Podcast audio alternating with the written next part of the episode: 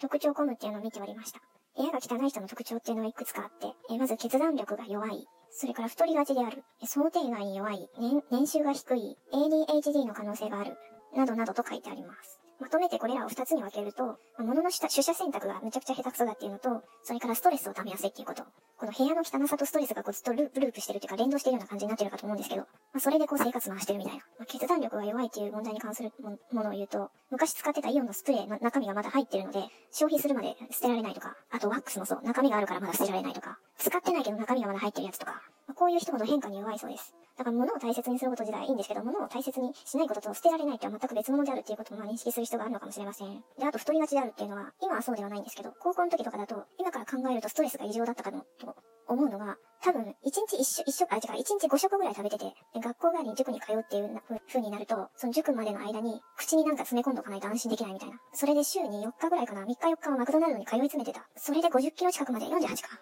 まあだから小太りぐらいにはなってたのかな。あ、でも変色だから完全に不健康でした。から太りがちというよりかは変色しやすい傾向があるっていうのはあるかもしれません。あと想定外に弱いっていうこと。だからあらかじめ何をやるかっていうのははっきり明確に分かっていないとめちゃめちゃ不安になるっていう。まあ人のことを言えるかっていう話ですけど、他人がその自分が予想したこと以外のことをやってくるとめっちゃ不安になるっていうことがある。それから、えっ、ー、と、年収が低いっていう、これが菅原圭さんのお金持ちが肝に銘じているちょっとした習慣に書かれていたその特徴、その共通点があるそうなんですが、その5つが、まあさっき言ったその捨てられないっていうのと、あと、えー、水回りが汚いっていうのと、趣味系のアイテム、まあオタク系かな、アイテムがめっちゃ多いとか、あとゴミを溜め込んでるとか、あと古い電気製品ずっと使い続けているような人。こういう特徴が多い人は年収が低いそうです。で、最後に注意欠落多動性障害、ADHD の可能性がある。大人になってから ADHD を発症した人が増えてきてるそうです。重要なことだとか、集中力がいる、時間がかかることに対しての体制がむっちゃ弱い。だからいつも言ってるんですけど、映画をずっと見続けられないとか。自分がそうだから、できるだけ自分がやってることも3分4分以内に収めたいみたいな欲求があるんですけど、問題を先延ばしにする傾向が強い人は大人の ADHD の可能性があると書いてあります。こういった特徴が、えー、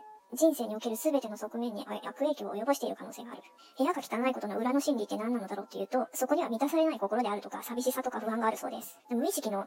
領域で常に不安を抱えている。で、その不安を逃れるために、そのものを所持し溜め込むことで、精神的な安定を保とうとしている。そういう面があるそうです。ただ部屋が汚いイコール悪ではありませんと書いてあります。なぜなら部屋が汚い人には天才型が多く存在するから。ここに書いてあるのは開発者とか研究者タイプの人なのかなそういう人は汚い部屋で創造性を発揮した人が多かったそうです。ミネソタ大学キャスリン・ボブボブ数教授によりますと、整った部屋よりは散乱した部屋で活動していた方が人はクリエイティブになるという研究結果があった。どちらかというと部屋をきれいに片付けて成功するのは常識的な優等生タイプで部屋が汚くて成功するのは非常識な天才タイプだと言えるでしょうって書いてあります。部屋が綺麗だから。だからなんなんて。部屋が汚くてもええやんって。